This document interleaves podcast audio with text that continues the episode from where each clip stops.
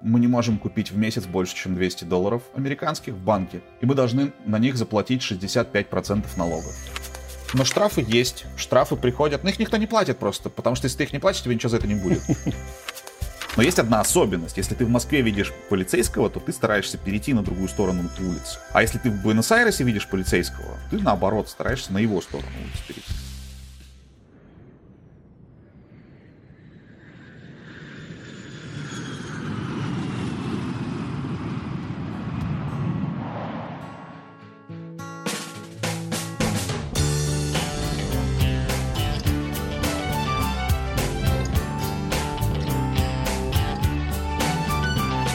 Друзья, привет! С вами новый подкаст «Жизнь за рубежом». Точнее, это откочевавший от проекции бесконечности подкаст, и мы теперь вот решили записывать отдельный подкаст. Меня зовут Антон, и со мной сегодня второй соведущий Виктор. Виктор, привет. Да, привет, это я, привет, привет, всем привет, очень приятно быть э, частью такого интересного проекта. И у нас сегодня будет выпуск про Аргентину, и я позвал Кирилла, чтобы он нам рассказал про эту замечательную латиноамериканскую страну. Кирилл, привет. Всем привет. Самую европейскую из латиноамериканских, да, расскажем. Кирилл, расскажи нам немножко о себе. Чем ты занимаешься, как ты попал вообще в эту чудо-страну? Я журналист, и я занимался свободной журналистикой, независимой журналистикой в России до 2015 года. Жил в Новосибирске, работал там же в Новосибирске. Была такая сеть порталов, до сих пор есть. Новосибирский городской сайт НГС. И у них были всякие филиалы по всей Сибири. А потом, вы помните, была такая сделка, когда Херст зашел в Россию и скупил кучу всяких региональных порталов, включая Екатеринбургский Е1, Новосибирский НГС там и так далее. Тогда стало понятно, что нужно чем-то новым заниматься, чего-то делать для себя уже в конце концов.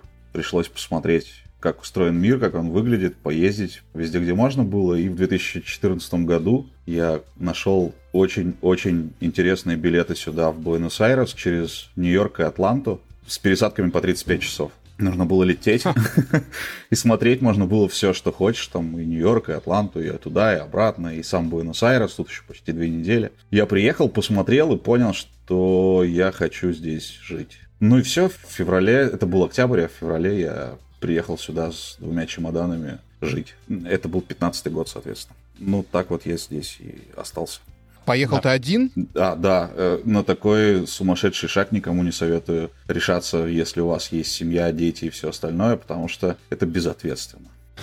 Ну, это прыгнуть в омут с головой, получается, Абсолютно. практически начать. Слушай, а что у тебя с языками? Ты на тот момент какие языки знал? Русский и английский хорошо знал английский и отлично знал русский. И в университете я юрист по образованию, у нас была латынь. И поэтому мне было все абсолютно понятно, что здесь говорят. Но я так тогда считал. Только было тяжело объясняться самому. И, соответственно, никакого испанского у меня не было, никакого там этого риоплатенского я не знал диалекта и ничего не знал. Но это поправимо, как выяснилось, всего-то там 5, 6, 7 лет, и ты уже, в общем, начинаешь понимать, что они на самом деле говорят. Чем ты там сейчас занимаешься? Расскажи, пожалуйста, Кирилл. Э, прям есть моя жизнь разделилась на две части после того, как наступила пандемия. Ну не, на самом деле так и было. Я до того, как наступила вся эта история с самым длинным карантином в мире. У нас сегодня 445 день карантина, я их считаю. Расскажу потом, почему. Ух ты! Но до, до того я водил экскурсии и занимался поддержкой в легализации в Аргентине для русскоговорящих. Оказалось, что эта ниша здесь вообще свободна, представляешь? То есть ты прилетаешь, и у тебя здесь рынок, ну там, какой-то невероятный, полностью свободный. Ну ты его, естественно, занимаешь. И водил экскурсии по Аргентине. Возил людей, там, двухнедельные, трехнедельные туры прям по всей стране. Ну это были такие очень нишевые, очень индивидуальные, очень дорогие истории. Тоже была пустая ниша. Соответственно, обе я занял. А потом случилось неприятное, и нас закрыли на две недели. Ну, это было какого там, 20 марта 2020 года. И вот эти две недели тянутся уже 445 дней. Ну, это сегодня, вот, на сегодняшний день. Ну, я не знал сначала, что делать, потому что я сначала подумал, о, хорошо, у меня наконец-то появились выходные, потому что я работаю вообще без выходных. Ну, то есть я наконец смогу, ну, что-нибудь поделать для себя через три недели я понял, что я уже на стену полез, потому что никуда нельзя выходить, ты можешь выйти там в магазин и купить еды и вернуться домой. Нельзя ни в парк сходить было никуда. Это зеленый, красивый город, большой мегаполис, и дома было совершенно не так, как хотелось. Короче, в общем, в целом я занялся журналистикой здесь. Единственное, что умел, кроме того, чтобы общаться с людьми. И создал новостной портал. Сейчас это самый посещаемый новостной портал в Аргентине на русском языке. И к нему еще огромное количество социальных сетей, в которых я себя назвал послом Аргентины в Инстаграме, там, условно, там еще где-то. Начал рассказывать про Аргентину вообще всему миру. Многие про нее узнали именно на этом карантине. И поэтому, когда границы откроются, я буду на расхват. И Аргентина будет на расхват, наконец-то. Но когда они откроются, это вообще отдельная тема. А что у вас там с коронавирусом? Есть ли свет в конце туннеля? Говорят, что его перед смертью видят э, люди, да, перед самым.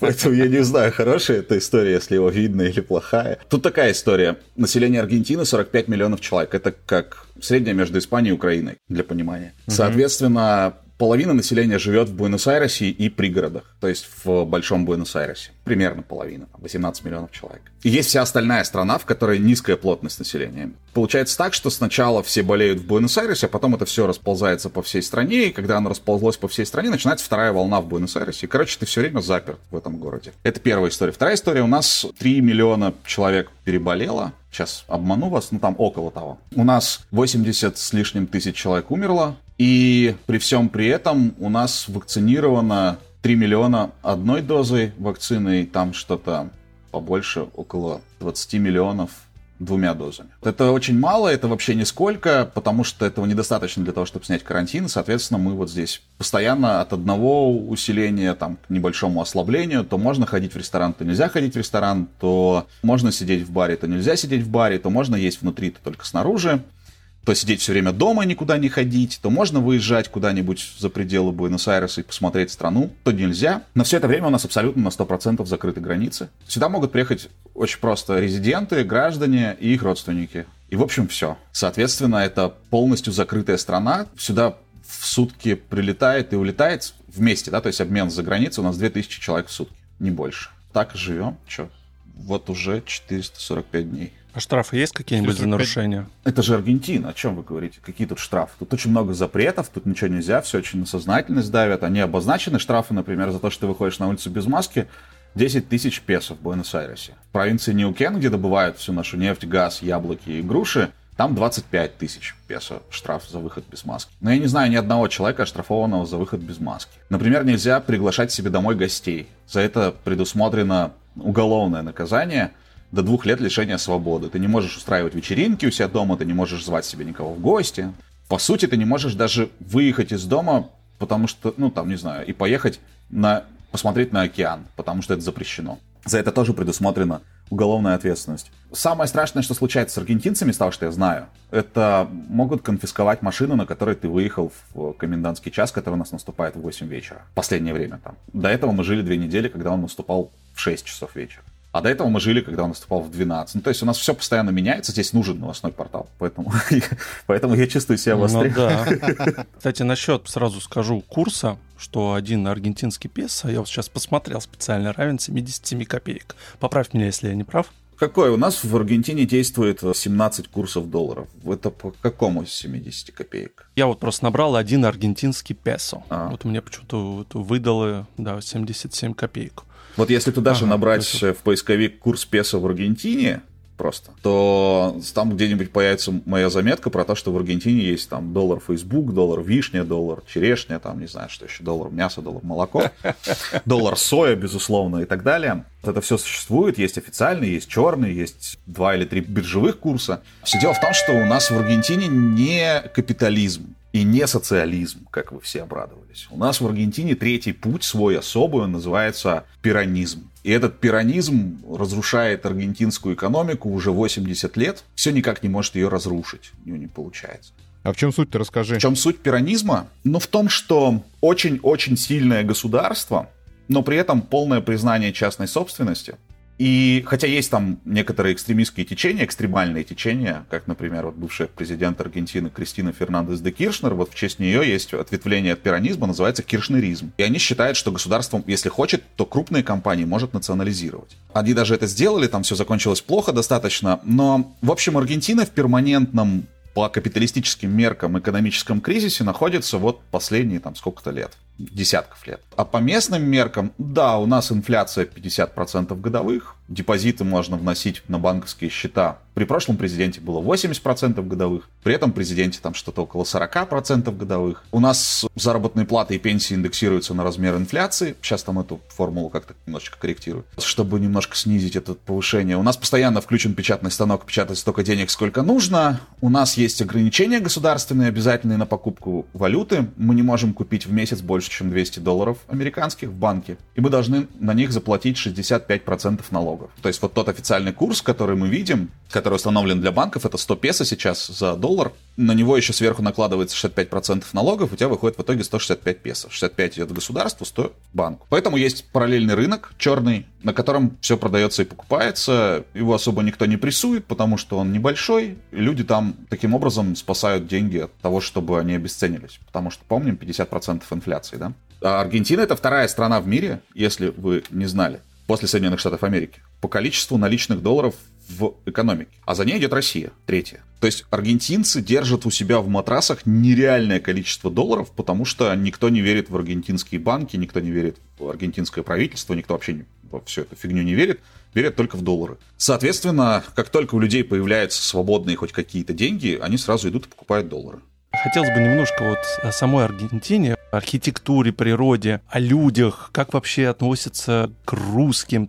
Аргентина — это гигантская страна, она восьмая в мире по площади. Она с севера на юг вытянута на 4000 километров. У нее на востоке Атлантический океан, а на западе Анды. Самая высокая гора в южном полушарии Аконкагуа, она находится здесь, в Аргентине, в провинции Мендоса. Когда мы говорим про Аргентину, нужно понимать, что здесь есть вообще все природные зоны. Здесь есть и пустыни, и джунгли, и субтропики, и, соответственно, океанское побережье. Хочешь горы, хочешь там все, что хочешь. Вплоть до тундры. На самом То есть самом... разный климат, да? Да, на самом-самом юге. То есть климат вообще на любой вкус, какой тебе нравится, вот такой и будет. Это первое. Второе, вот есть Аргентина вся как вот есть Москва и Россия, вот есть Буэнос-Айрес и Аргентина. Буэнос-Айрес это гигантский мегаполис. Официально он небольшой, как субъект федерации здесь проживает. Аргентина это федерация. 24 субъекта федерации, 23 провинции и один автономный город. Значит, вот автономный город Буэнос-Айрес это 3,5 миллиона человек, но вместе с пригородами это получается 15-18 миллионов. Это большой, классный, современный ну, был до пандемии. Замечательный, совершенно вот э, гастрономическая звезда. У нас находится лучший ресторан в Латинской Америке, вот здесь недалеко от меня, 25 минут пешком называется Дон Хулио, там делают лучшее мясо в мире. То есть это, это, это нормальный совершенно вот и с точки зрения гастрономии, с точки зрения архитектуры европейский мегаполис.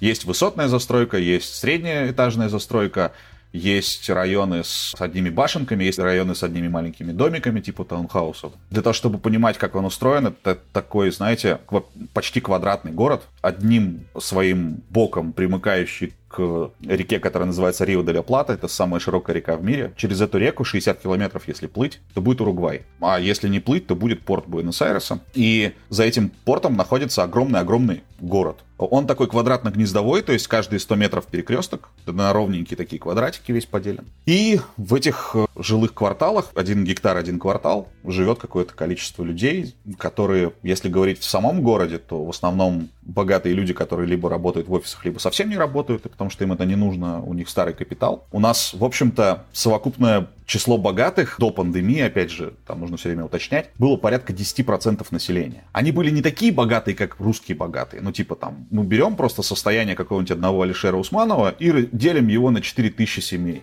И получаем 4000 долларовых миллионеров, да, там по полмиллиарда у каждого. Вот это примерно аргентинское богатство. И вот эти 4000 семей, ну, представьте, сколько у них всего, да, их много. Богатый, нормальный, зажиточный, красивый город, безумно красивый, я не знаю, если город более красивый в мире, но не с точки зрения того, что там у домиков красивые фасады, а с точки зрения того, что ты просто идешь и все очень удобно сделано, и все действительно выглядит эстетически очень мило, потому что у нас почти 80% по Буэнос-Айресу это итальянцы, потомки итальянцев, у них, соответственно, вкусы правильные совершенно, с рождения, врожденное чувство прекрасного. Я знаю, что есть Вена красивая, это совсем другого типа красота в Буэнос-Айресе, хотя и такого типа домики у нас тоже бывают, тоже встречаются. Сами аргентинцы, это такие очень милые люди, они католики, большинстве своем. Они будут тебе улыбаться, они будут тебя приветствовать, они будут тебе по мелочи как-то помогать. Но бизнес с ними вести невозможно, надеяться на них не нужно, слушать их обещания лучше не слушать. Все.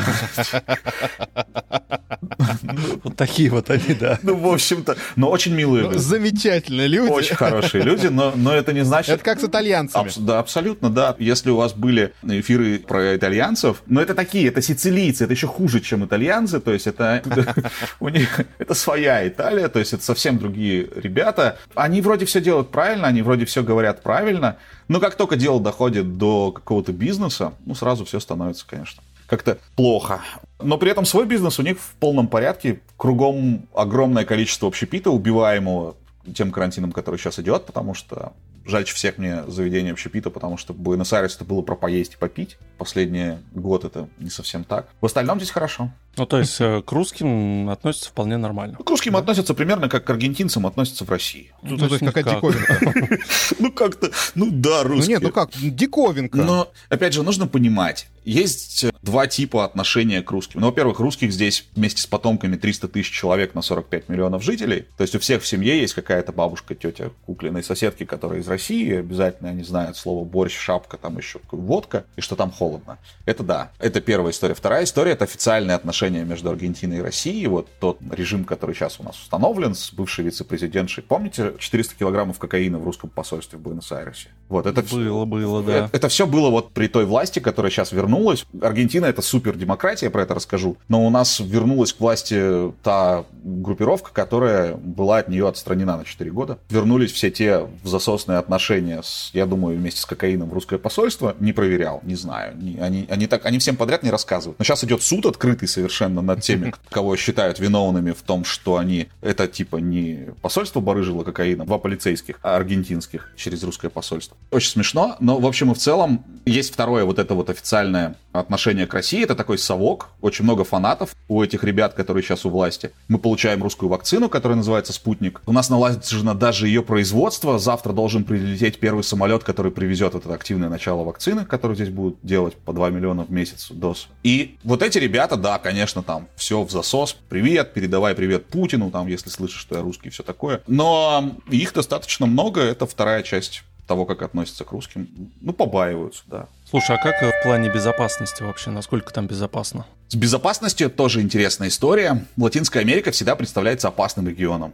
И люди всегда думают, что здесь опасно. Но если посмотреть на официальную статистику, например, умышленных убийств в мире по странам, то мы увидим, что в Аргентине умышленных убийств в два раза меньше, чем в России. То есть здесь не убивают по пьяни, я думаю. И здесь, ну, наверное, убивают в полицейских участках, но настолько редко, что там два случая, которые мне известны за 7 лет, это все, что здесь происходит. В Аргентине есть опасность того, что у тебя заберут телефон, например, на улице. Если у тебя в России забирают телефон, то к тебе подходят, бьют по голове и забирают не только телефон, Отнимают, но и да. все остальное. Да. В Аргентине к тебе просто подбегут его, выхватят, пока ты говоришь, идешь по улице, и убегут. Вот этот способ отъема чужого имущества здесь существует. То есть здесь грабежи не агрессивные. Хотя иногда бывает, что с применением оружия, но это оружие просто показывают, и люди сами отдают. Это здесь случается. Статистики по ограблениям, ее не существует открытой, так бы я, конечно, сравнивал. Но я посмотрел статистику, которую выкладывают города,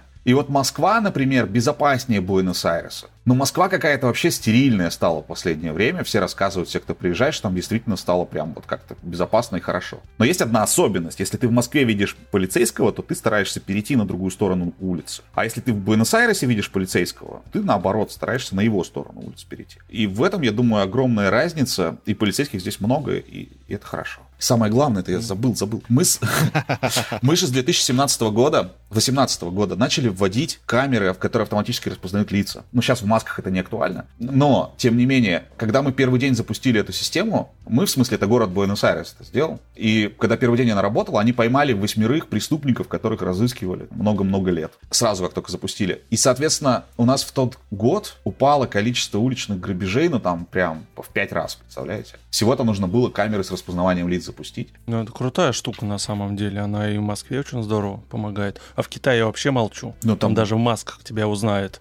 Ну, в Китае там, а, а если ты уйгур, так вообще-то. Моя любимая тема, которую просто у нас здесь боль с дорогами в России. О. Давай про дороги сначала, а потом про транспорт. Какие дороги, есть ли велосипедные дорожки, строят ли вообще как проезжая часть? В Аргентине шикарные дороги. В Аргентине на загородных трассах 130 км в час. Даже по аргентинским грунтовкам можно ездить на 120 легко. Но в основном они все, конечно, асфальтированные, и между большими городами это четырехполоска. Это огромные расстояния. Здесь, на самом деле, чтобы проехать из города в город, ты едешь целый день, там, эту тысячу километров. Но не об этом сейчас. Если вернуться в город, то в городе тоже чудесные дороги. В городе, по-моему, 300 километров велодорожек на весь город. Они, ну, ух они ты, всюду. Ух ты. Всюду. Станции с прокатом велосипедов бесплатные, только нужно зарегистрироваться, и бесплатно можно полчаса за поездку им пользоваться. Сколько хочешь таких поездок делать, только по выходным сколько это стоит, ну, я не знаю сколько. Чудесный общественный транспорт, но если вернуться опять же к автомобилям, они здесь европейские. Мы здесь собираем сами автомобили. У нас здесь делают Renault, у нас здесь делают, часто навру, Volkswagen и еще что-то делают. Но, в общем и в целом, все, все машинки такие простенькие, европейские, очень дорогие. Ты покупаешь одну себе и две государства. Примерно так по налогам выходит,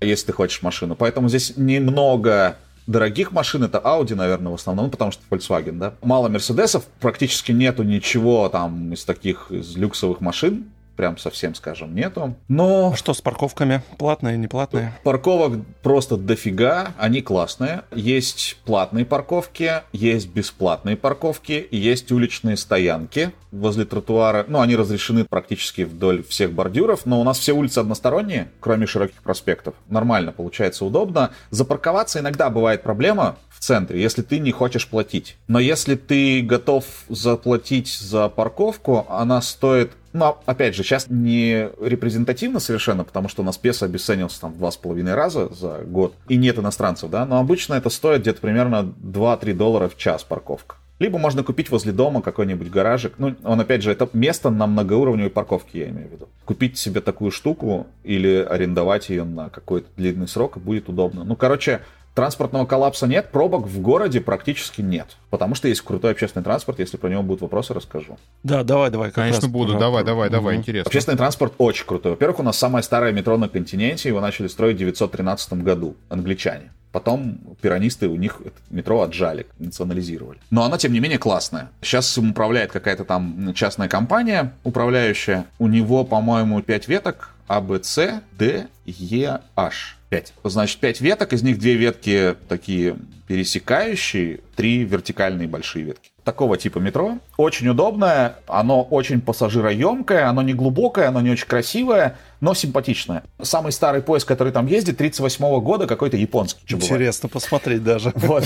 И, и есть новые современные китайские хорошие поезда, которые тоже неплохо ездят по этому метро с кондиционером внутри. Поездов нет кондиционеров на станциях, на станциях только вентиляторы, по-моему. Что касается метро. Но оно классное, оно очень функциональное, очень функциональное, оно прям вот супер сделано для города, идеально. У нас ходят безостановочные эти автобусы, они называются метробус. Это автобусы, которые выделены физически, идут по центру широкой улицы, и для них физически выделены полосы. То есть не просто разметкой, да, прям блоками железобетонными. И... А, даже так. Да, с остановочными павильонами по центру. Автобусы идут как поезда, по сути. Очень быстрый транспорт, шикарный. Вот эти метробусы в совокупности с метро с полным изменением. Раньше как было? Как в России, прям один в один. Муниципалитет продавал право на проезд по городу транспортным компаниям. А транспортные компании собирали деньги с пассажиров. Бывший президент Аргентины, когда он был еще мэром Буэнос-Айреса, Маурисио Макри, он взял эту систему, всю изменил, он сделал так. Теперь пассажиры будут платить муниципалитету, а муниципалитет будет не продавать, а покупать.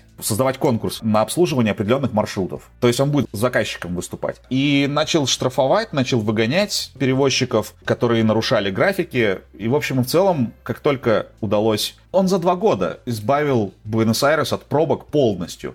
Хотя до этого это считалось неразрешимая задача. Он просто пригласил кучу специалистов, в том числе, кстати, из Австрии, по транспорту, которые ему сказали, как нужно все переделать, как синхронизировать светофоры, какие улицы сделать односторонними, как обустроить систему, собственно, приема этих платежей, какие графики куда поставить. Ну, короче, все сделали как положено. Ну, с умом подошли, конечно. А он умеет слушать специалистов, а не только вот будущих избирателей. Ну и, в общем, переделал широкие улицы, всех поставил в еще худшие пробки, все думали, что все, он сейчас покойник. А он их переделал и запустил новую систему, и она оказалась работой. То есть оказалось, что немцы нас не обманули. Общественный транспорт почти бесплатный, он стоит совсем не сколько 3 копейки. Проезд в автобусе типа 20 песо, это 10 рублей. Ну ладно, 30 песо, 15 рублей, ладно, так пусть будет. Проезд в метро тоже что-то около 10-12 рублей, по-русски говоря. Все субсидируется за счет наших налогов. Ну, налоги мы платим серьезно. Помимо автобусов, есть еще какой-нибудь транспорт? Ну, там такси, Шикарные такси. Шикарные такси. Такси просто выходишь на улицу, как в Нью-Йорке, поднимаешь руку, и вот такси. Короче, ты не ждешь такси практически нисколько. Практически никогда, даже в карантин. Таксистов много, они ездят по счетчикам, тарифы регулируются государством. Ну, бывают там какие-то совсем неприятные ребята. У нас запрещен Uber по закону, но он ездит все равно, пусть он запрещен. Это примерно как в России был запрещен Telegram, то есть, ну, ничего не получилось с этим сделать. Проезд по городу стоит, ну, так вот, чтобы понимать, ты обычно за поездку отдаешь типа 200 рублей. Ну да, у нас, в принципе, плюс-минус так же, 150-200 рублей. Угу. А у нас космос, поэтому я такси не пользуюсь.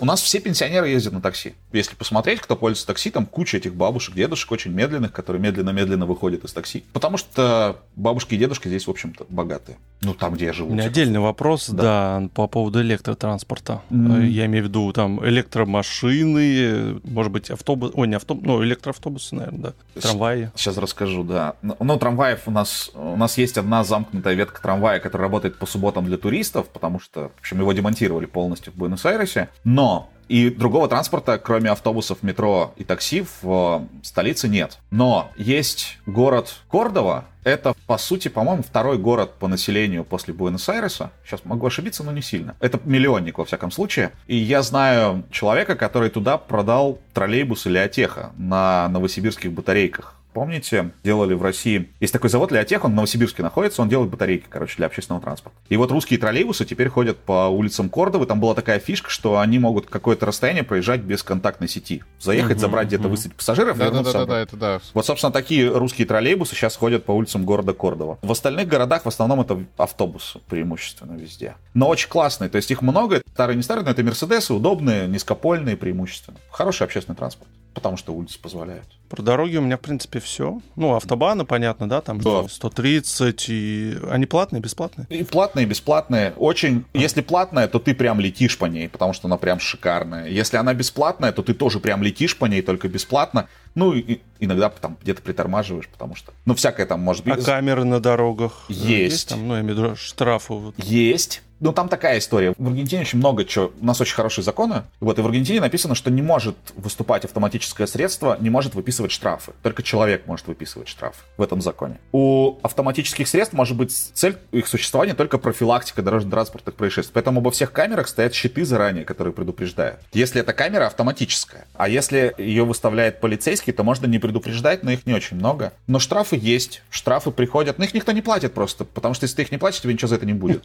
Серьезно? Да, их копят, копят, копят, копят, потом идут в ГАИ, договариваются о рассрочке, или идут к адвокату, и адвокат просто все оспаривает, списывает, потому что, ну, там, не знаю, приходит кому-нибудь штраф за камеру, которую проехали с нарушением 8 лет назад, например. Ну и что это за фигня? Кто это будет платить? Ну, Конечно. там срок давности уже, наверное, вот. прошел. Ну и там так, все так работает, поэтому на самом деле аккуратно водят, смертей на дорогах намного меньше, чем в России. Просто вообще, в принципе, намного меньше. И намного аккуратнее здесь водят. По городу, наверное, нет, не намного аккуратнее, но тоже аккуратнее. Каждая авария со смертельным исходом это супер новость, которую прям тиражируют неделю еще потом, понимаете? То есть вот до такой степени здесь все хорошо. Давайте поговорим про жилье, то, где нам жить. То есть аренда, дома, квартиры, дорого ли снимать и покупать свое? У Аргентины есть такая особенность. ну, в общем, как во всех предыдущих, можно все мои ответы на эти вопросы начинать с этой фразы. Дело в том, что в Аргентине, как вы поняли, никто не верит в банки. Если у тебя сильно много денег, то тебе неудобно спать на матрасе. Соответственно, люди покупают квартиры. И в этих квартирах держат деньги. У меня есть, например, один товарищ, у которого мебельная фабрика и две заправки Shell. Ну, по франшизе он их держит. У него очень большой доход. И у него есть пятеро партнеров, бизнес-партнеров. Они вместе с ними, у них совершенно никак не коррелируется бизнес, они просто выпускники одного и того же факультета, одного и того же университета Буэнос-Айреса. И они соединились вместе, чтобы вместе строить высотки. Ну, такие башенки по 15 этажей. В тех районах, где это можно сделать в Буэнос-Айресе. Вот они строят эти 15-этажки, и они у них стоят пустые. Их не сдают, их не заселяют, их не продают. Это их депозит. Потому что в банк ты не пойдешь, ты же нужно быть идиотом, чтобы верить в аргентинские банки. Тем более, когда у тебя денег на небоскреб, да? Ну, условно небоскреб. Конечно, ты лучше его построишь, этот небоскреб, он будет стоять. Буэнос-Айрес до пандемии был вторым на континенте по стоимости жилья после Сантьяго де Чили. Порядка 3000 долларов за квадратный метр здесь стоит жилье. Оно очень дорогое, но именно потому, что оно выполняет двойное назначение. Первое, тройное, сейчас про третье расскажу. Первое это то, что в нем живут, второе это то, что в нем хранят деньги, и третье то, что им отмывают деньги. Потому что в Буэнос-Айресе, хм. ну, ты когда покупаешь жилье, ты покупаешь э, часть банковским переводом, а основную часть ты заносишь в чемодане. Соответственно, по-настоящему, то есть вот, например, мои клиенты, которые сюда эмигрировали, я видел чемоданы денег, я их не видел в России никогда. Я родился в 86 году, и я никогда не видел чемодан денег. У меня каминг такой. А здесь, в Буэнос-Айресе, я увидел чемоданы денег, которые приносили нотариусу, чтобы заплатить за квартиру. По договору проходит одна сумма, которая очень маленькая. Например, квартира 48 квадратных метров в центре Буэнос-Айреса стоит 160 тысяч долларов. Из них 45 проходит по банку, а остальное в чемодане. Понимаете, да, в чем чтобы дело? Чтобы налоги, да, не платить? Да, меньше. да, чтобы, чтобы не платить налоги. И самое главное, у тебя таким образом куча легального кэша. Ну, в смысле, как легальный? Весь же кэш легальный. Как он может быть нелегальный? Да, ты его можешь с ним делать все, что хочешь. Они делают все, что хотят. Строят вот такие вот башни, например, дальше следующую башню построят. Эти квартиры, которые стоят в башнях, вот как я рассказал, мы сейчас к аренде просто переходим, их не сдают в аренду, потому что аренда не отбивает ничего. Аренда не бьется никак со стоимостью жилья. Вот покупать здесь жилье и сдавать его не получится. Да, до кризиса квартиры стоили, ну вот, например, сама по себе квартира стоит 160 тысяч, а ты ее сдаешь, ну, примерно за 500 долларов в месяц. Ну, это как-то, ну, что-то как-то так себе, правда? Это если ты ее через Airbnb ну, да. сдаешь, если ты ее управляешь. А если ты ее сдаешь по короткому контракту, то ты точно такую же квартиру, ну, сдашь где-нибудь, наверное, за 350 долларов. То есть местному. За 500 иностранцев, за 350 местному. Так вот здесь все это было устроено всегда. Сейчас в пандемии все немножко поменялось. У нас приняли закон. Ну, как всегда, государство гадит здесь в этом смысле. Теперь минимальный срок аренды 3 года. Вы помните, у нас инфляция 50% годовых. Я должен подписать контракт трехлетний со владельцем квартиры. Для того, чтобы его подписать, мне нужно предоставить ему гаранта. Физическое лицо с другой квартиры, которое поручится, что я буду платить и выйду из квартиры по окончанию контракта своим имуществом поручиться. Это первое. И второе, нам нужно прописать объем повышения в этом контракте. Оно обязательное. Раньше его можно было прописывать два раза в год, а теперь по новому закону, который вступил вот в июле прошлого года, прямо в разгар пандемии, они сказали, что нужно будет всего раз в год повышать квартплату. И повышать ее будут, если раньше можно было договориться между собой и прописать какой-то показатель. Все время это было порядка 12-15% в полугодие. Вот такой здесь рост стоимости аренды заложен в контракты. Представляете, да? То теперь да. Теперь этот индекс повышения будет определять Центральный банк Аргентины. И он его будет высчитывать как среднее между инфляцией, которую регистрирует официальный государственный орган статистики, и увеличение заработной платы среднее по стране, которое выдадут все профсоюзы, которые существуют в Аргентине. Хрень какая-то полнейшая. То есть ты заключаешь контракт, просто. и ты вообще не знаешь, сколько ты денег получишь в следующем году. То есть вот у меня контракт, я успел въехать сюда в пандемию по новому контракту. То есть я продавил по максимуму владельцев квартиры. И у меня написано, что это не, незаконный пункт, но для того, чтобы хоть как-то было, мы прописали, что мы повысим на вот эту ставку ЦБ, но не меньше, чем 25% и не больше, чем 45% годовых. Вот так мы сделали. Но ну, это все равно никакая непредсказуемость, понимаете, да? Но, тем не менее, если ты хочешь снимать официально, то только так. А все остальные короткие аренды, ну, можно Airbnb посмотреть, можно еще как-то, но, в общем и целом, это абсолютно невыгодно, и хозяева сдают свои квартиры на вторичке, например, только для для того, чтобы кто-то платил, потому что это не входит в стоимость контракта. Кто-то платил за содержание дома, там все коммунальные платежи и все остальное. Просто забить на это дело. Mm-hmm. Хозяйка квартиры, она моя соседка. Она живет, ну как она соседка? Она не, она не соседка, она здесь живет два дня в неделю примерно. Остальное время она живет за городом. Но она юрист, она приезжает к себе в офис и иногда здесь ночует рядом. Я понимаю, что ты заплатишь. То есть вот у меня платеж должен был быть 1 июня по договору, с 1 по 5. Сегодня 7. Я еще не заплатил. Она еще не приехала, ей все равно. Она когда-нибудь потом мне напишет, типа, я готова взять тебе платеж там, за квартиру. И возьмет его. То есть она понимает, что я ей заплачу, но ей это настолько неинтересна там эта сумма, что из-за нее что-то там еще и помнить, держать в памяти, и все равно. Угу. Но коммунальный, получается, платишь сам, да? Да. Свет. Хозяйка? Да, да, да. Ну, мне очень повезло, у меня очень низкая здесь коммуналка, потому что у меня нет ни бассейна в доме, все равно этим сейчас в пандемии нельзя пользоваться, общего имущества никаким, ни грилем, ни, ни бассейном, ничем. У меня, слава богу, этого нет. У меня нет охраны, у меня вместо охраны там робот-охранник, экран с камерой и с мигалкой сверху. И портье там один всего на весь дом, он завхоз такой, знаете, который, если что-то у тебя сломалось, mm-hmm. он тебе все отремонтирует. И два лифта. Они маленькие, поэтому это дешево их обслуживать. Соответственно, у меня низкая коммуналка, еще есть свет, газ, вода, это тоже все сверху накладывается, и в итоге выходит, наверное, где-то половина стоимости контракта аренды. То есть, получается, если ты захочешь строить дом, то земля здесь просто, ну, очень дорогая, да, получается? Ну, так где? Очень, у нас очень много земли с инфраструктурой, и она, да, будет дорогой. То есть там есть... Аргентина — это газ. Ну, то есть это супергазовая держава. Если бы аргентинский президент бывший победил бы на этих выборах, он немножко совсем проиграл, то мы бы были бы вторым поставщиком газа в Европу. Мы бы его жижили и продавали бы в Европу. Под это дело нам выделили 40 миллиардов, самый большой кредит МВФ в истории. Но победил другой чувак, поэтому там сейчас постоянно эти забастовки на месторождении, никто ничего не развивает, как всегда в Аргентине. Но, в общем в целом, у нас очень много газа, поэтому, поэтому у нас все на газу. Вся земля с газом, у тебя вся земля со светом, и практически вся земля с канализацией. Поэтому вот такую землю будет дороговато, наверное, купить. Но опять же, что такое дороговато, да? Можно всегда найти тех, кому нужно быстро избавиться, кто уезжает из страны, кто торопится. И там будет подешевле. Нет, будет подороже. И, и есть, конечно, всегда земля без коммуникаций, которые подведут вот завтра, но завтра это никогда. Понятно. То есть, как у нас, жди газа и всю жизнь. Да, да, да, да, да. Ну, то есть, а зачем это нужно? Ну, то есть, ты можешь, конечно, построить дом и топить его дровами. Ну, зачем тебе это? Ну, понятно, то есть это утопия, если ты убираешь участок без инфраструктуры до этой, то считай, то сам виноват, да? уже никто тебе ничего не подведет. Конечно. Ну, мне, а может, подведут, может, и подведут, но ты бы уже все проклянешь. Может быть, даже твои внуки это увидят. Но, но, но, но скорее подведут тебя, да? Не тебе, а тебя. Конечно, да. Это гораздо более вероятно. Давайте дальше тогда. Да. Медицина. Мы уже так затронули с коронавирусом, да, ситуацию. Ага. Но хотелось бы немножко вспомнить ситуацию до коронавируса, угу. Как была развита медицина, есть ли бесплатная, либо она там платная, и вообще насколько качественно оказываются услуги. Аргентинская медицина бесплатная для всех, даже для туристов. Государственные госпитали принимают круглосуточно, лечат все, там аппендицит, зубы, глаза, уши, все, что у тебя болит, кожу, рак, спид и все остальное, все, что только вот ты не хочешь и хочешь, и это все бесплатно. Но там нужно постоять в очереди. Но ты получаешь офигенного качества медицину, потому что она по всем рейтингам на уровне Израиля совершенно точно. То есть это офигенная, классная медицина. И есть... То есть там очень много специалистов, да, получается? Да, сейчас, сейчас, сейчас, сейчас объясню. Есть еще платная медицина. Платная медицина, она шикарная.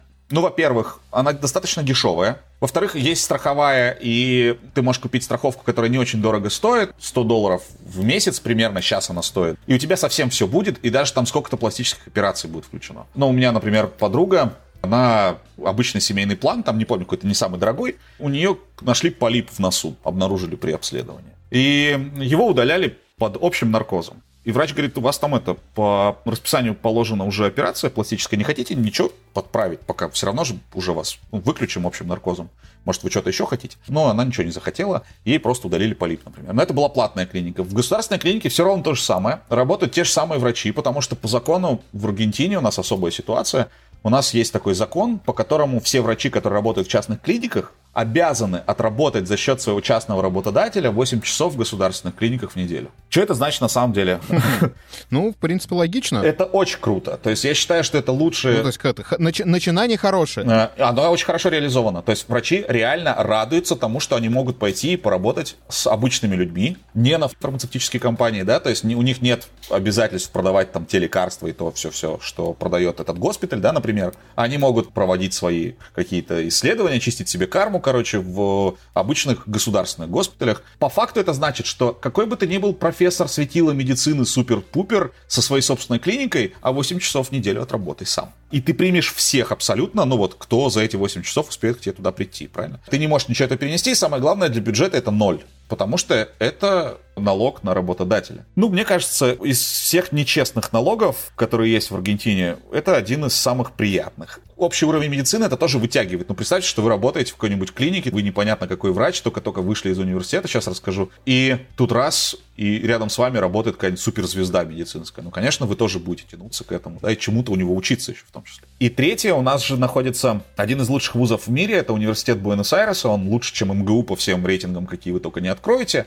и у него есть офигенный медицинский факультет. И вот э, выпускники этого классного медицинского факультета, это студенты со всего мира, это лучшие из лучших, ну, то есть они, когда будет вопрос про образование, я про это расскажу, но в общем и в целом они соревнуются с аргентинцами за места в выпуске. И это бразильцы, это там, перуанцы, это весь континент. Мексиканцев очень много. И есть очень много европейцев, которые хотят получить бесплатное медицинское образование. И они его получают, и какое-то время потом работают еще в Аргентине. Но в общем и в целом у нас, ну вот с этим тоже все Хорошо, медицина хорошая, медицина классная. Это круто слышать, это на самом деле круто слышать. Да, мне ну, тоже да, рад. прямо даже на самом деле удивительно в какой-то степени, что настолько государство да, заботится о здоровье своих граждан, что ты можешь получить качественное лечение. Ну вот индусы сюда едут и, и получают здесь терапию от ВИЧ, например, потому что в Индии не лечат все это. А здесь можно получить, то есть и, и, можно и в Бразилии ее получить бесплатно, но в Бразилии дженериками лечат. То есть ты ешь 70 таблеток в сутки. А если ты приезжаешь в Аргентину, то тебя лечат оригинальными препаратами. Химиотерапию раковую тоже можно попасть на государственную, бесплатную, соответственно, да, получить. То очень много иностранцев пытаются эту медицинскую помощь бесплатную получать. Все это спасибо аргентинской конституции, которая говорит, что там прям такая статья есть отдельная, в которой сказано, что граждане и иностранцы равны в своих правах на территории страны. Ну да, здорово. Ну это правильно, тоже здорово. Это очень классно. Если у тебя мигрантское государство, то так и должно быть. У меня про медицину, в принципе, вопросов уже и даже нету. Единственное, что мне интересно, если у тебя температура, приедет ли скорая или скажет, нет, сам лечись? Скорая скорее всего, не приедет. Скорее всего, тебе порекомендуют дойти самому. Но если у тебя есть страховка, то приедет. Ага, вот так. А страховка обязательно? Не, она не обязательная. У меня есть страховка, я ее плачу, но я так и не сходил в страховую компанию. Я же предприниматель, я тут обязан все платить за всех. И я сходил, точнее, я ее плачу уже сколько там, несколько лет, но я так и не сходил в страховую компанию и не забрал полис страховой, потому что она мне нафиг не нужна. Я пока еще здоровый. Я при этом пару раз уже сходил в государственный госпиталь, меня спросили, есть ли у тебя страховка, я сказал, нет. Ну и ладно, сказали они. Ну, что сразу? Ну иди, так, без страховки. Ну давай, да, как раз тогда образование коснемся. Угу. Тоже так немножечко упомянул. Насчет социальной политики. Да, вот э, какое там есть садики, школы, там высшее учреждение тоже платное, я так понимаю, бесплатно, да? Но самое главное, важное, э, образование в Аргентине бесплатное для всех, даже для туристов. Все от детского сада до постграда. И есть платное. Государственное образование офигенное, классное, все хвалят, все замечательно, абсолютно ориентировано на то, чтобы дети были довольны и счастливые.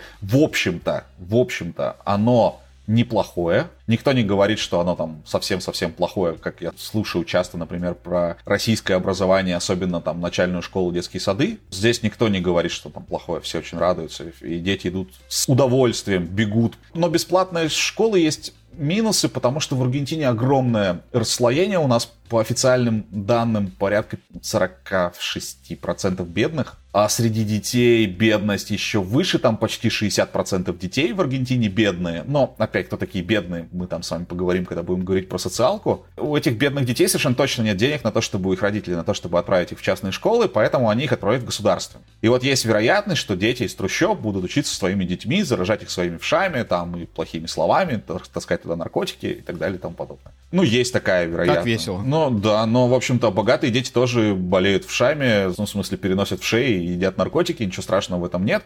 Просто вопрос в том, от каких детей они это подхватят, наверное, да, то есть классисты какие посмотрите. Но, в общем и в целом, нормальная история с образованием, хорошее образование, высшее образование, в школе все понятно, нормальная школа позволяет поступить в университет. В университет берут всех. Вот я могу поступать хоть каждый год в университет, и меня будут зачислять. Я просто не закончу, не получу, скорее всего, диплом, потому что отсев идет именно во время экзаменов каждый год. Mm-hmm. То есть ты сдаешь экзамен, скорее всего, ты их не сдаешь. Ну, то есть поступает, например, на каких-нибудь стоматологов на первый год или на хирургов там 600 человек на первый курс. Со всего мира все абсолютно поступили, а закончили 300. А за следующий курс закончили 100. И выходит 25. Все как положено. Это Мне дорого. Просто интересно, откуда место? На всех место есть, получается. Ну, а почему нет? В смысле, ну, есть место, но здесь огромные помещения. Это не самое... Откуда преподаватели, да? То есть, где брать столько преподавателей? Да, да, да.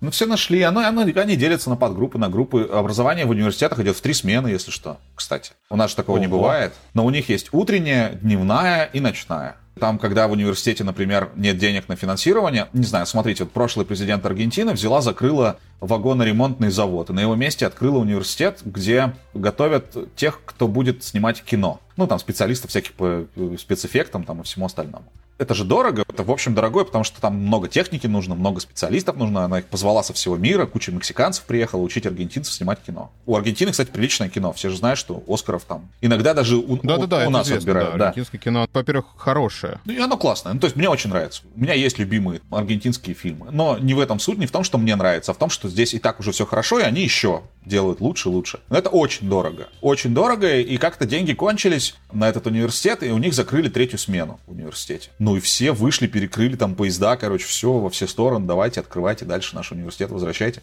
Потому что мы днем работаем, а учиться можем только ночью. Даже вот вплоть до этого доходит. Но, в общем и в целом, у Российского Министерства просвещения есть еще огромный задел на сокращение помещений в вузах, например, можно в три смены начать учить. Если спрашивать, что больше всего здесь ценится, ценятся врачи, очень-очень сильно ценятся. Конечно, все, что связано вот с биоинженерией, сельским хозяйством, это, это тоже очень-очень классно. Химия здесь просто потрясающая. Все хвалят там аргентинских химиков, у нас есть даже какие Нобели по химии, биологии, медицине, но раньше были, во всяком случае. Непереносимость лактозы была открыта, например, в Аргентине. Все сделалось здесь, местными учеными, с этим у нас все в порядке. Ну давай тогда уже и про социальную поддержку в плане детей. Угу. Ну, есть ли какие-то пособия за рождение? Ну, вообще, насколько государство помогает вот, обычному населению? Угу. Ну, во-первых, нужно начать с того, что у нас в Аргентине фертильность, по-моему, 2,3 родов на женщину. Это просто, это какой-то это запредельный показатель. Это во-первых. Во-вторых, у нас до последнего, до декабря, до 30 декабря 2020 года были запрещены аборты в стране. Их вот только-только легализовали. Детей рожали очень-очень много, и никакие тебе не положены отпуска по уходу за ребенком, и все вот это вот. Все эти плюшки русские. Никого не интересует, сколько детей в семье, потому что понятно, что много детей чаще всего в бедных семьях. В богатых семьях детей... Ну, это во всем мире. Ну, так. конечно. Намного меньше будет детей в богатых семьях. Соответственно, стимулировать, чем нужна рождаемость в богатых семьях. И зачем ее стимулировать в бедных, если и так все с населением в стране в порядке. Есть пособие по уходу за ребенком. Оно универсальное, и оно составляет, ну, что-то примерно треть, нет, половину минимальной заработной платы. И еще есть пособие по походу в школу. Кроме того, в школах бесплатных предусмотрено бесплатное горячее питание, поэтому сейчас, пока школа не работает, детям привозят домой сухие пайки. Ну и там овощи, фрукты, крупы, ну, короче, все там, консервы какие можно, мясо. Это все привозят детям домой. Сейчас, пока школы не работают, когда школа работает, то детей там кормят прямо в школах. Дальше что у нас идет? Субсидии на жилье, понятно. Есть, причем субсидии на жилье очень разные. Есть субсидии, например, на покупку жилья. Это когда ты берешь почти что ипотеку государственную, ну типа по 2% годовых. Напомню, у нас инфляция 50. Это по сути тебе... Это вообще круто. Ну, ну да. Дарят жилье, да. Есть куча всяких программ, и там, знаете, как в лотерею разыгрывают, ну типа 10 тысяч мест в домах подают заявки, понятно, что всех не удовлетворишь, очередь это фигня, а в лотерею разыграть интересно. Правда же, всем же интересно. И это вроде как честно. Невозможно же подвинуть кого-то в лотерею вверх или вниз. И разыгрывают вот эти... Ну да, вообще. Разыгрывают 10 тысяч домов. И логики не отнять. Тут уже вообще ничего не отнимать нечего. Все отняли поделили. И после этого, когда тебе дали жилье, когда тебя накормили в детском саду, ты можешь, в общем-то, не работать. Ты можешь стоять на бирже труда, получать пособие, потому что ты бедный человек, ты очень бедный, ты, конечно, ты жертва жертва вот этих акул капитализма, вот этих всех предпринимателей индивидуальных, они же тебя все эксплуатируют. И, например, тебе положено пособие, если ты работаешь в черную. Сначала это... Ну, а что? Вот сначала было так. Приходил студентам. Ну, как, как покупать голоса для выборов? Откуда берутся идиоты, да? Они приходят в университет и говорят, что с этого года вы можете получить, на тот момент это было прилично, 200 долларов в месяц в течение года будете получать, если ваши родители работают в черную. То есть вы должны прийти туда-то, там написать заявление, вам за это дадут пособие. Перепись идиотов, блин, Аргентины.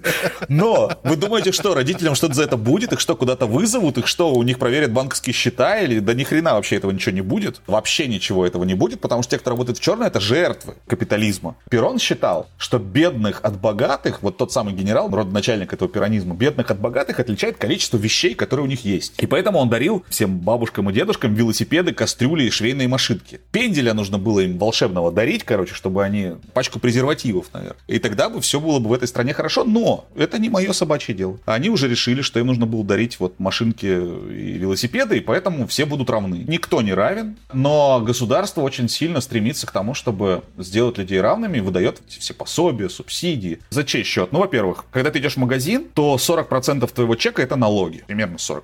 Это значит, что если ты просто даже ничего не зарабатываешь, но тратишь, ну вот, например, ты турист, ты 40% отдал налогов. Я, например, плачу, но я не очень показательный пример, потому что я на упрощенной системе, я сейчас без доходов ушел в самый низ, но я платил в месяц где-то примерно, ну, 100 долларов, наверное, налогов. И получал где-то ну, опять же, тяжело посчитать. Где-то, наверное, 10 тысяч. У меня был лимит 10 тысяч долларов в год дохода. И я за них платил 1200 налога.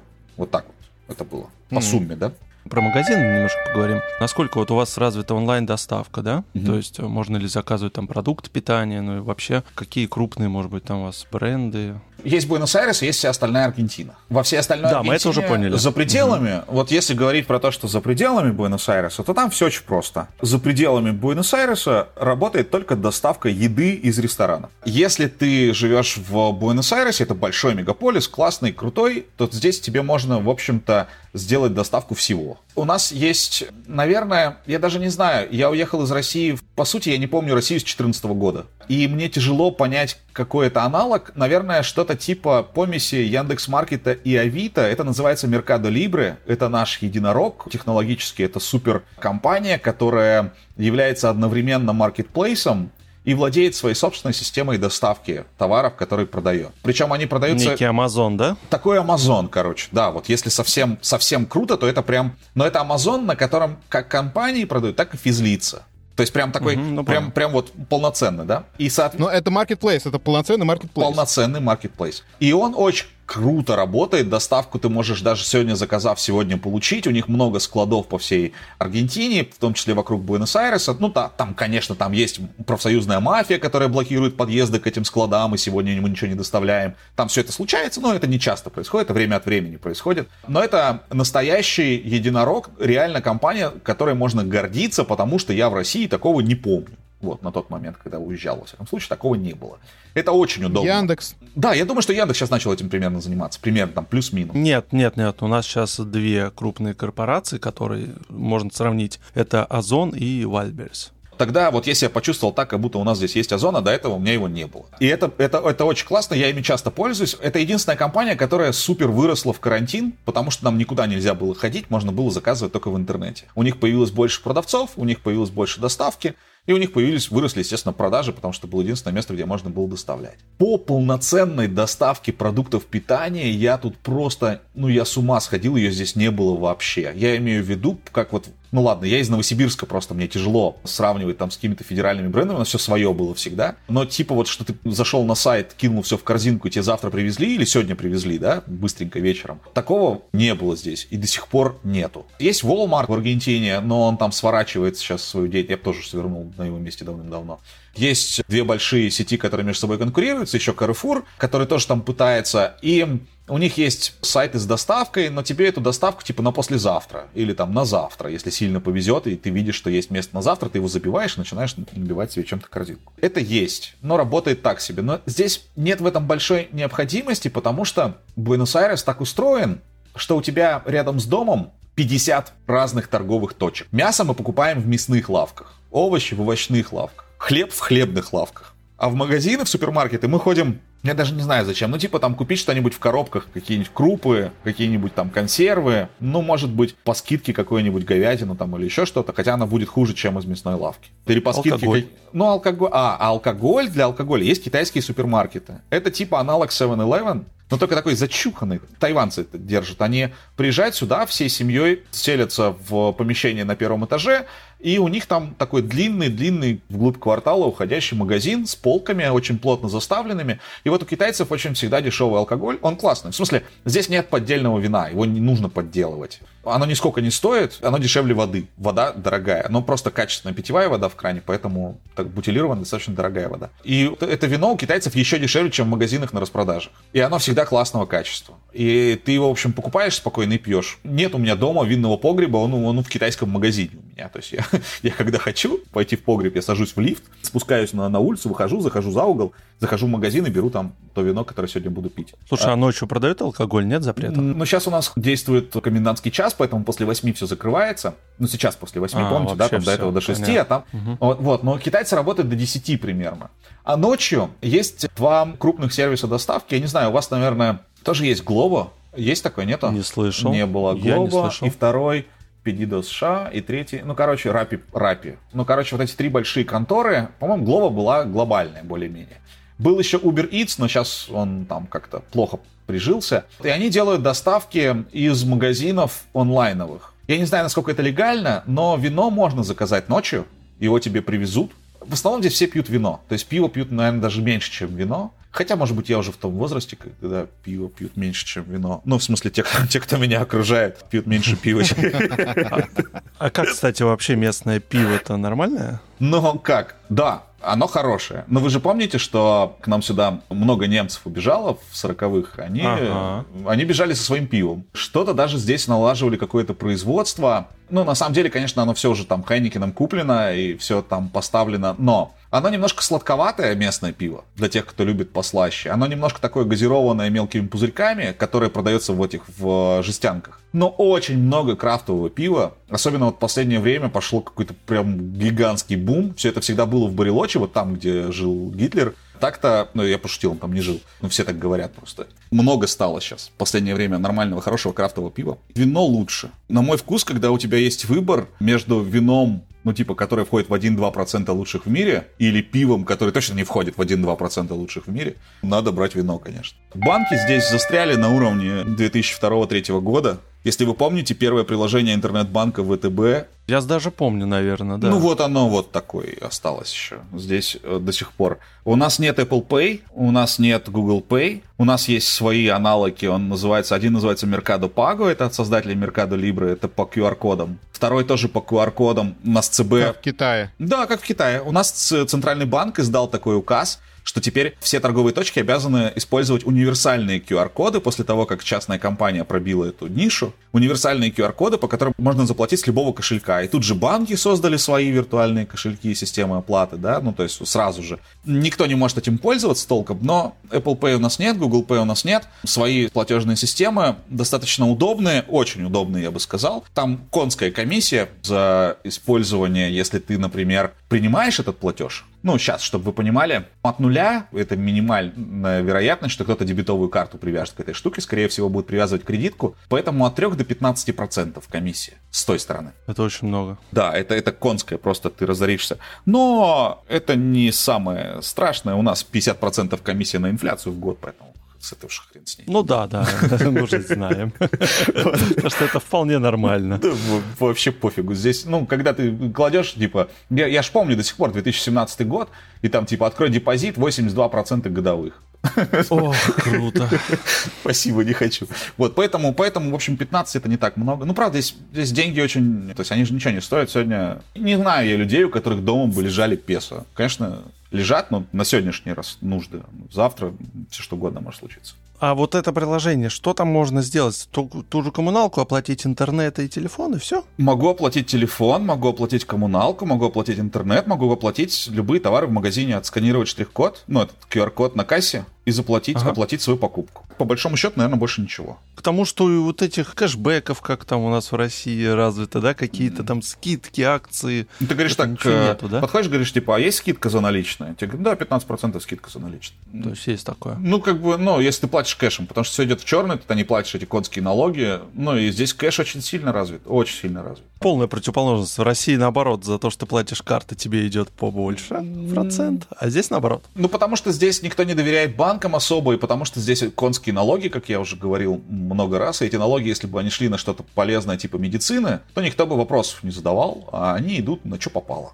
Так, а интернет насколько развит, дорогой ли? Я как только сюда приехал, интернет здесь был, ну, считаем, не было интернета. У меня был какой-то тариф, на нем было 3 мегабита, что ли, в 2015 году. Я уехал, у меня в Новосибирске было 100 мегабит. Они стоили нисколько, ну, там, не, не помню, сколько я платил, типа 300 рублей в месяц. А приехал сюда, в Буэнос-Айрес, и у меня был тариф, я не помню, 1 мегабит или 3 мегабита. И я платил 50 долларов в месяц. И еще столько же я платил за сотовую связь. То есть у меня сотовая связь и... А сотовая связь была еще 3G. 4G сюда пришел, вот чтобы не соврать, ну, наверное, типа в ноябре-декабре 2015 года. А интернет был очень медленный. А потом при прошлом президенте все очень сильно поменялось, и у меня гигабитный канал сейчас, и я за него плачу 20 долларов. Вполне нормально. И он, он асимметричный, он идет по коаксильному кабелю, там какому-то усиленному. Есть какая-то специальная технология, по которой через специальный... Ну, короче, можно его разогнать до гигабита, но он, он весь, наверное, будет гигабит, поэтому он на отдачу он мне дает всего лишь 30 мегабит. Вот так там это делается. Так работает асимметричный канал, все ну, верно. Ну, что, что, что сделаешь, да. Но на скачивание иногда бывает хорошее... Ну, в смысле, я вообще не замечаю. Ну, то есть у меня все очень, все очень быстро, я вообще не могу жаловаться. И сотовая связь. Но здесь три оператора, это классическая вот эта вот ловушка, когда... Ну, в России такая же была история, когда сотовая связь была дорогая, а потом пришел четвертый оператор, и все стало дешевым. И здесь нет четвертого оператора, точнее, у меня он есть, но это виртуальный оператор одного из этих трех грабителей. Я все время отдавал очень много денег за сотовую связь, а теперь я отдаю за нее где-то 800 песо, это 400 рублей по-русски говоря, в месяц, и у меня есть безлимитные звонки внутри сети, 2000 смс, я не знаю, зачем мне столько, и 3 гигабайта трафика. И все, и мне больше ничего не положено на 4G за эти деньги, а если я захочу, чтобы мне было что-то положено, я должен буду докупать пакеты. Я могу докупить типа два пакета в месяц, не больше трафика. Но это маленькие пакеты по 3 или гигабайта, что ли, максимум. Короче, здесь все с мобильным интернетом все хуже. Он дорогой. Но быстрый, достаточно быстрый. Иногда бывает быстрее, чем домашний, если он там где-то виснет или глючит, но это редко случается. Ну а покрытие хорошее, да, по всей Аргентине? Отвратительное. такого, что где-то... А, отвратительно. Ужасное. То есть вот ты выезжаешь за Буэнос-Айрес, нет сети. Мне кажется, в России такого уже нет. Мне кажется, что в России уже везде ловит. Некоторые города ты приезжаешь приезжаешь, и у друзей, например, ловит, а у меня не ловит, потому что мой оператор там не ловит. Он там есть только в режиме вызова 911 и все. Или голосовых звонков, вот так иногда бывает, без интернета. Ты тогда ты покупаешь чип конкурента, переставляешь симку, и тогда у тебя есть интернет в поездках. У одного из операторов хорошее достаточно покрытие есть по стране. Практически везде сейчас ловит. Оператор Клару. Я его всем своим туристам советую покупать, когда они приезжают. Но мне это очень дорого. То есть они бы с меня брали, вот я сейчас плачу 800, они бы с меня брали 1002 примерно. Ну, то есть ну, нафига это? Два с лишним раза больше. Тысячу рублей по-русски говоря. И все равно я сижу дома. Спасибо большое. Спасибо да. вам. Да, было круто. Спасибо тебе большое, да. Спасибо. Да, было очень круто, интересно, прям захватывающее время пролетело быстро. Напоминаю, что это был подкаст «Жизнь за рубежом». Сегодня мы говорили про Аргентину. В гостях у нас был Кирилл. Мы ссылочку обязательно на его соцсети и новости оставим. Можно будет ознакомиться. Со мной был также соведущий Виктор из Австрии. И Да, мы прощаемся и с вами. Да, это я из России. Да, пока-пока. Пока-пока. Да, все, пока. Пока.